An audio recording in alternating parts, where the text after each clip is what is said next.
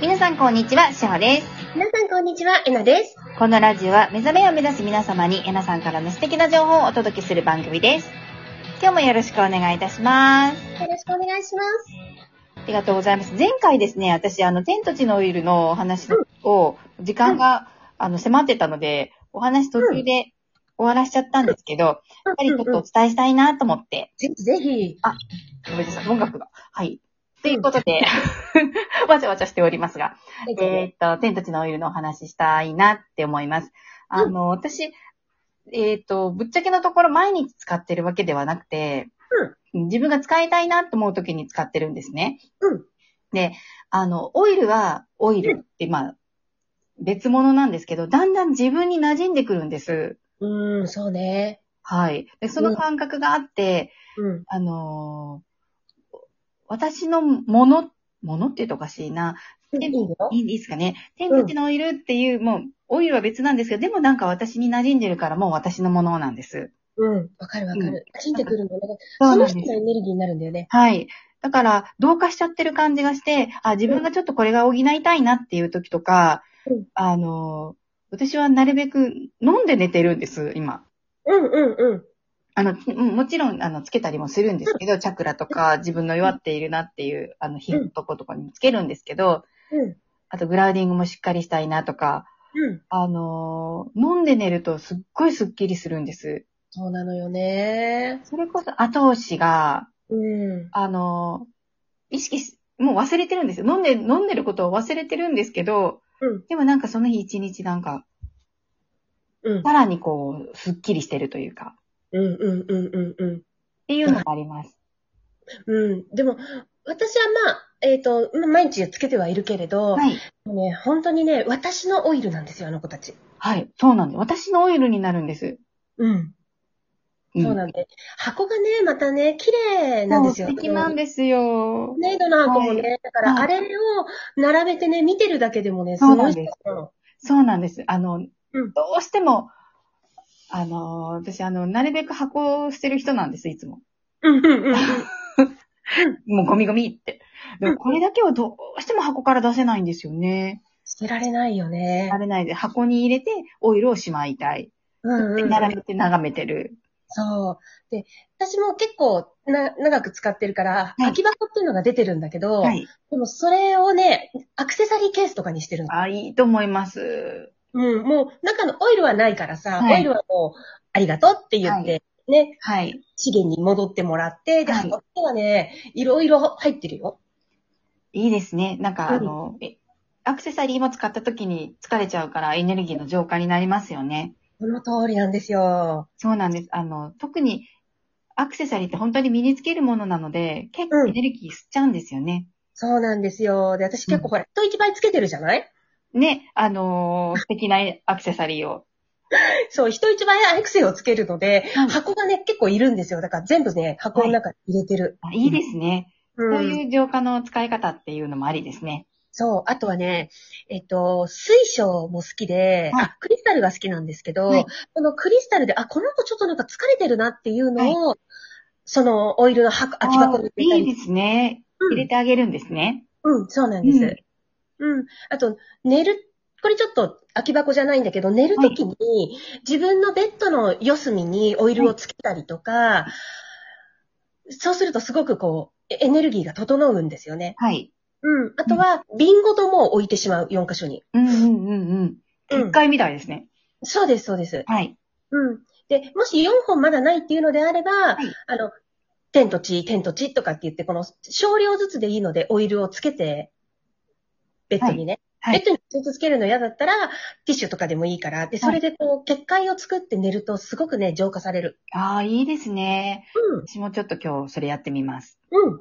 またちょっとオイルの話だとね、私たち大好きだから、膨らんじゃうからね。すよ。また、これでもう一回終わっちゃう。一回に収録もいっちゃうぐらい話しちゃいますよね。うん。どんどん、あの、オイルをつけた方のご感想とかも聞きたいです。こういう、なんかね、あの、後押しがあったよとか、うん。デトックスあったよとか、うん。はぜい。うん。聞かせていただきたいですよね。はい。 はい。お便りはお待ちしております。うん。 はい。じゃあ、えっ、と、久しぶりにお便りをお願いし全部ます。読みましたね。はい。あのー久しぶりにお悩みのお便りを読みたいと思います。 うん、どうしたのうん。はいえーとですね、シークエンスさんからです。うん。ははい。いただ、あの、ペンネームシークエンスさんからいただきました。い。はい。私の発音が悪いのかな。はい。うんえーと、えなさん、しほさん、はじめまして。おはじめましておはようございます。おはようございます。いつも楽しく聞いております。ありあがりとがうとうござございいますま。えーエナさんの本や YouTube、えー YouTube 上のセミナー音源、シェアを順番に聞くなどして勉強させていただいています。す。うんまた、統合も実践しています。うん。私はゼロポイントでいることを心がけておりますが、怒りや苛立ちを感じると途端にずれてしまい、そこから戻るのが難しいです。うん。また、皆様にも自分はこの感情を感じるとずれやすいというものがあると思いますので、うん。何かずれにくくするコツなどありましたらご教示ください。よろしくお願いしますうんますっていう。うん。なるほど、なるほど。で、まずね、自分がどういう状況だはと、い。えっと、怒りを感じてしまうのかっていう、そのパターンを知るってことは大切なんですね。はい。はい。で、あ、私、例えば人から、人にこういう顔されるとすごく自分が揺れるんだとかね。はい。うん。あと、予期せぬ時に、いきなり、えー目の前で大きい声出されると怒りが湧くんだとかっていう、何かしらそういうパターンがあるんですよ、私たち。はいはいだからまずそこを知るっていうことが大切。はい。もう一個は、うーん、やっぱりね、多少訓練は必要で、そのパターンを知りつつ訓練をすることははい。必要ですね。はい。であ、そうか、こういう時ずれちゃうんだ。で、その場面に当たったらまたずれてしまうかもしれない。はい。うん。だけど、そこでしっかりと、またきちんとゼロに立ち戻り、次の時は絶対ずれないって決めるんですよ。はい。うん。で、そうするとずれ幅っていうのがだんだんだんだん小さくなります。はい。うん。で、一回で何もかも完了するっていうわけではないので、私たちは。はい。うん。だけど、少しでもいいから、あ、前回ほどではないな。うはんい。前はすっごい100メートルぐらい行っちゃったけど、はい。今回は80メートルで行けたな。 100メートルずいぶん行きますね。ずいぶんずれちゃったな、みたいな。 ね。はい。いや、で、今回80メートルで。ね。はいじゃあ、今回は40メートルはいずれたなって言って、はい少しずつでいいから振り幅も小さくしていってください。そうですよね。そしてだんだん短くなって、あ、もう私10 30センチ、20センチ、10センチってなったらほぼずれてないみたいなもんじゃないですか。はいそうです、そうです、はいそうです。そう。で、そうなった時に本当の意味で、あ、あ、もうここから完了したんだっていうのもはい自分でわかりますよ。うん。体感が分かってきますよね。その通りですね。うん、だから自分がまずはどういう時にそういうずれやすいのか知ることですね。うん。うん。うんパ。ターンが本当分かりますもんね、これはね。うん。そうです、そうです。うんで、私はね、はい目の前で、はえっ、とね、しつこく、まあ、誰もそう、誰でもそうだと思うんだけはど、い目の前でしつこく、大きな声で、はい。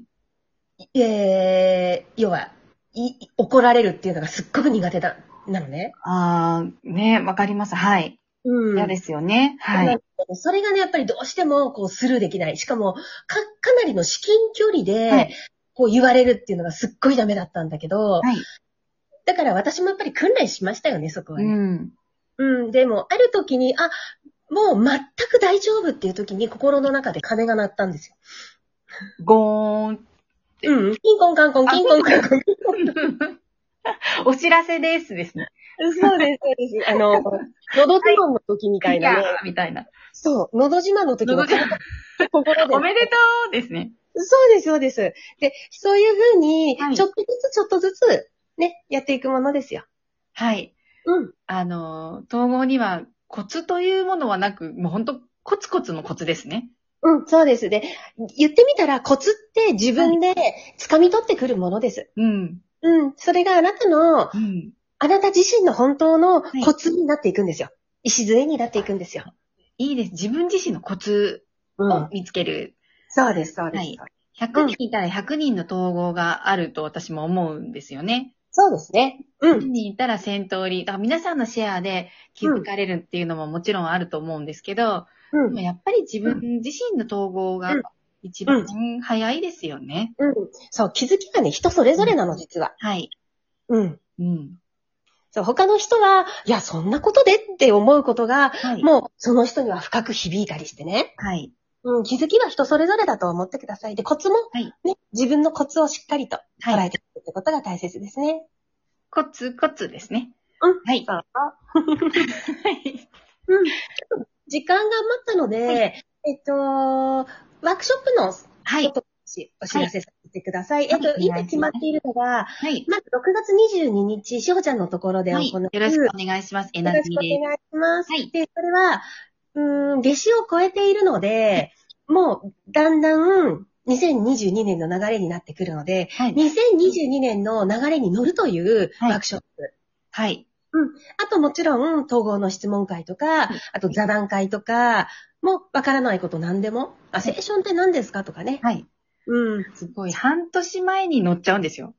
ん。そうですよ。もう来年の、もう鬼が笑う、笑っとけばいいんですけど、うん笑ってる笑かって言うじゃないですか。 もう笑っとけばいいんですけど、鬼。鬼うんっ。ていうぐらい、もう半年早く来年のエネルギーをもううん。入れちゃううん。そうです、そうですって。いう楽しいワークです。はい。やっていきます。で、で、あとは7月10日に、えーこれは私が主催するものなんですけれど、はいお金の支配から抜けるというワークショップをします。はい。うん、で、ここは同時に統合メンテナンス、はい。修正クラスっていうの、あと質問会っていうのも両方やっていきますこね、れ、まあ、丸一日です。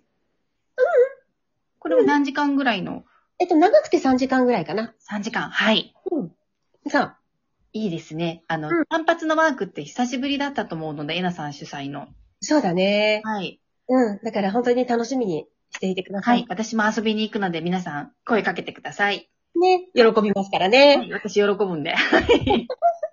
はい。では、今日も、あの、皆さん素敵な一日をお過ごしください。い素敵な一日をお過ごしください。いってらっしゃい。らっしゃい。ありがとうございます。